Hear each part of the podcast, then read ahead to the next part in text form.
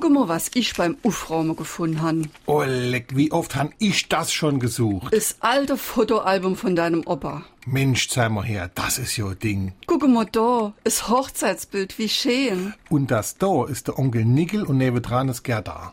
Und was ist das da? Ey, das ist aus dem Krieg. Da war mein Opa verwundet und war sieben Wochen im Lazarett.